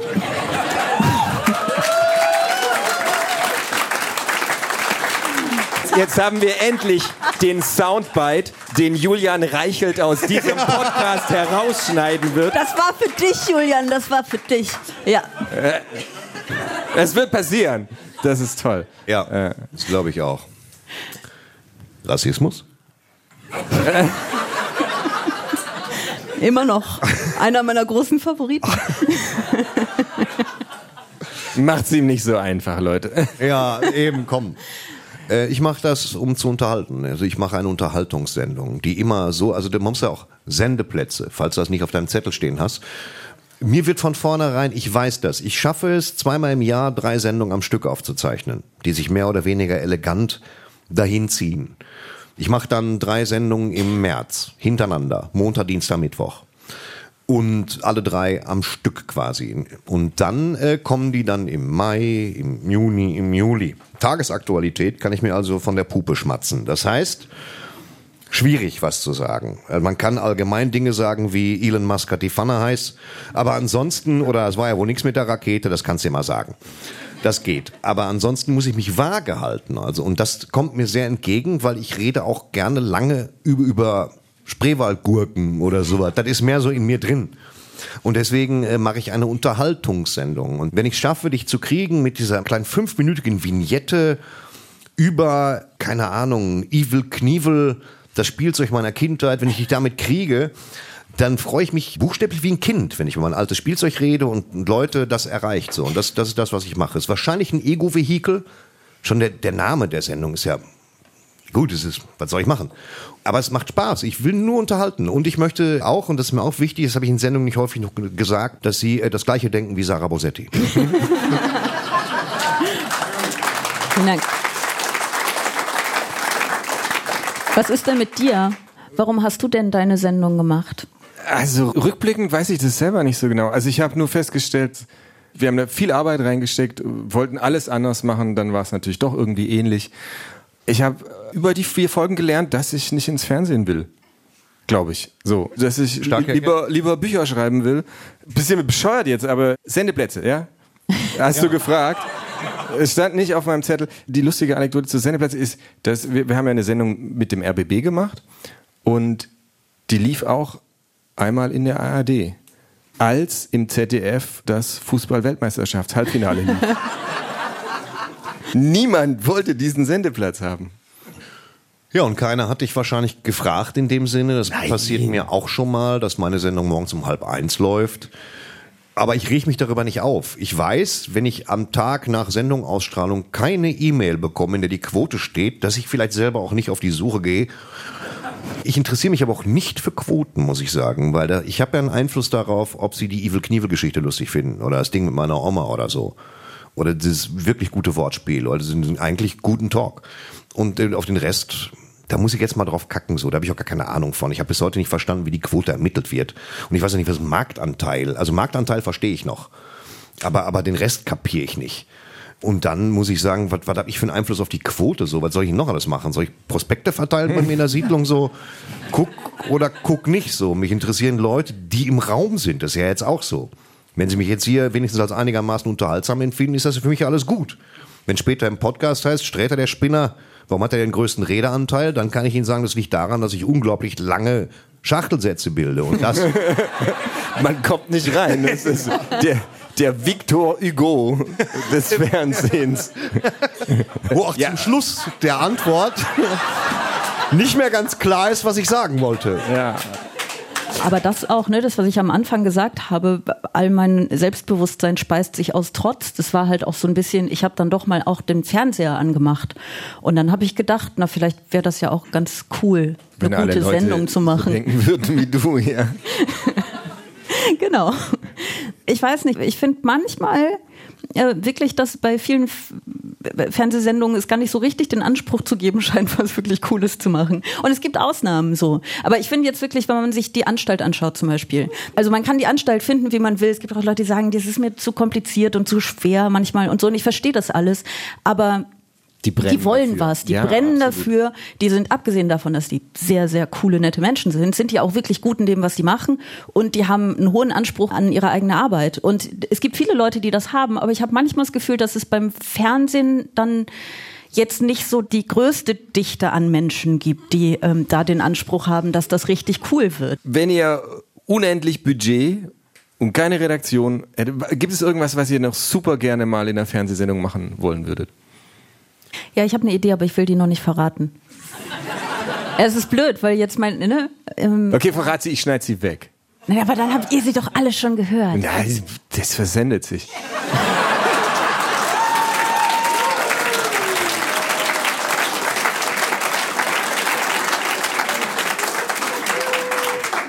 Guck mal, du kannst sie hier testen.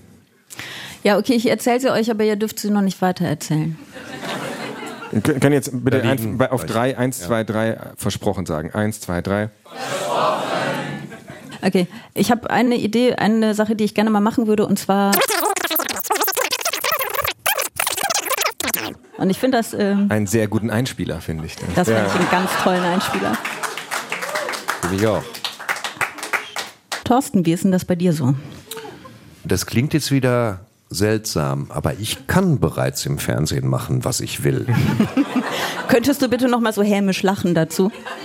Ich stelle in Frage, ob das stimmt.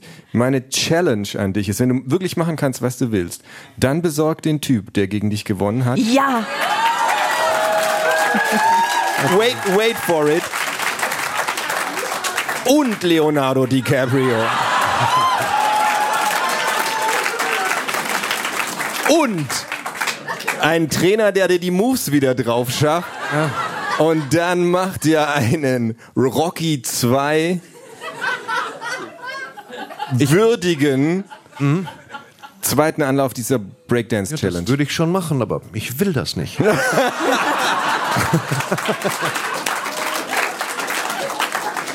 Okay, was ist der Unterschied zwischen Bühnen oder Bücherprominenz und Fernsehprominenz? Spürt ihr den? Also habt ihr den Switch Nur, gespürt? nur du kannst den spüren. Das ist keine faire Frage von deiner Warte aus. Naja, du gehst nicht so viel auf Bühnen, hast aber die erstmal die berühmtesten und dann wahrscheinlich selbst auf europäischer Ebene besten und meistverkauften Comedy-Bücher überhaupt geschrieben der letzten 50 Jahre. Das heißt, du bist die größte Bücherprominenz, die ich kenne. Es gibt keine größere.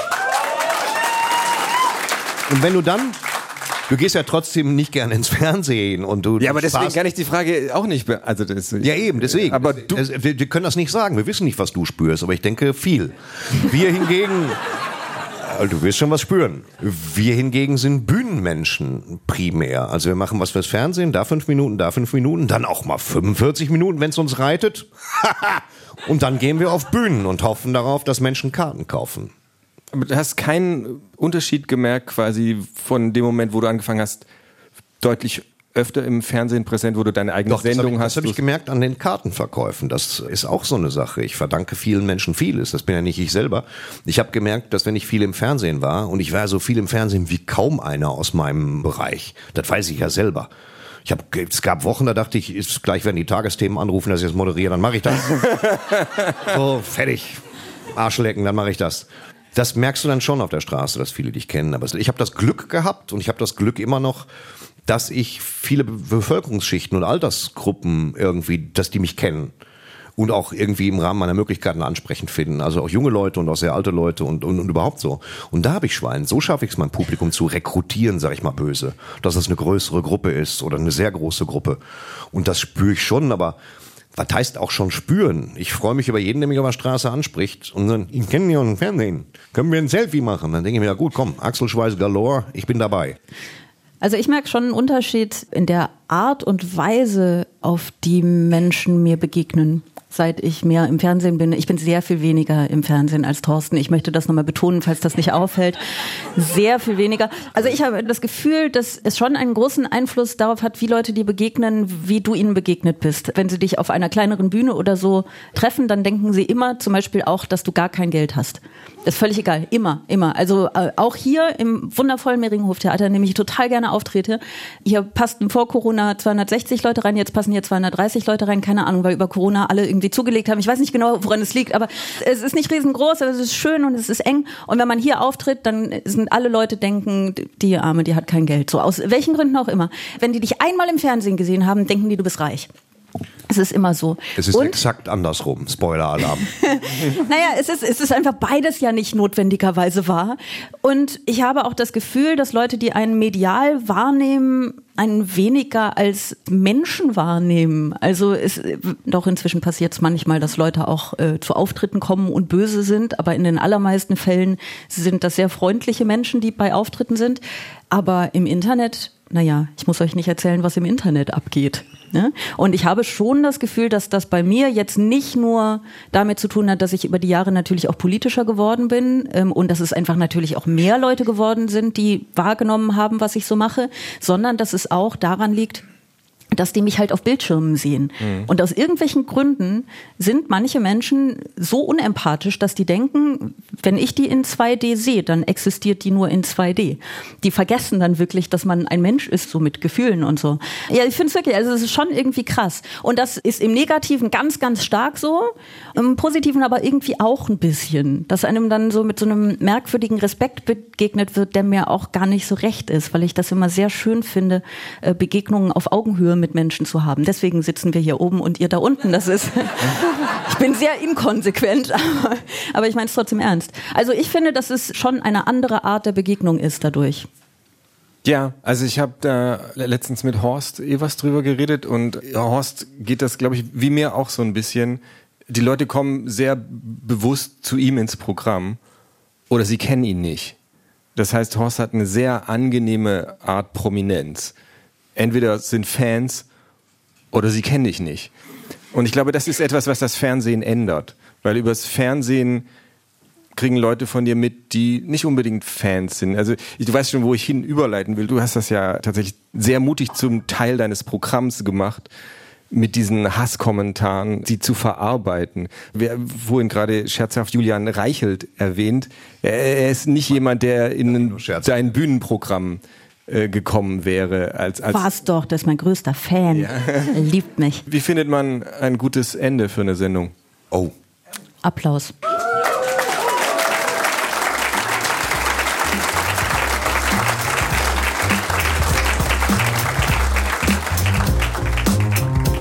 Schreiben und Schreddern ist eine Produktion von Radio 1 vom RBB. Idee und Konzeption Marc-Uwe Kling.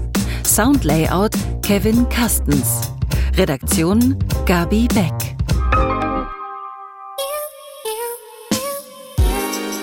Herzlich willkommen zu Bosettis Woche, dem Extra 3 Podcast. Mein Name ist Sarah Bosetti und ich bespreche hier jeden Freitag mit einem Gast oder einer Gästin alles, was in der Woche wichtig war, politisch, gesellschaftlich und an diesem ominösen Ort namens Internet. Und es waren schon viele tolle Menschen da. Ingo Zamperoni, Thorsten Sträter, Sandra Maischberger, Cordula Stratmann, Marin Kreumann, Oliver Kalkofe, Natalia Miri, Sascha Lobo, Max Uthoff, Gerburg Janke, Alfons. 42 Prozent der Jugendlichen sagen, Demokratie, ja, klappt nicht.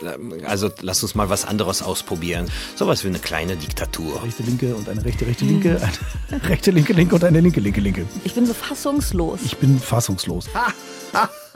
Ich sag Ja. dann immer, ich kann mich schon selbst nicht beherrschen. Wie soll ich das für andere leisten? Boah, ich habe hier was dazugelernt. Sarah Bosetti. Bosettis Woche, immer freitags gibt es eine neue Ausgabe und natürlich immer in der ARD Audiothek.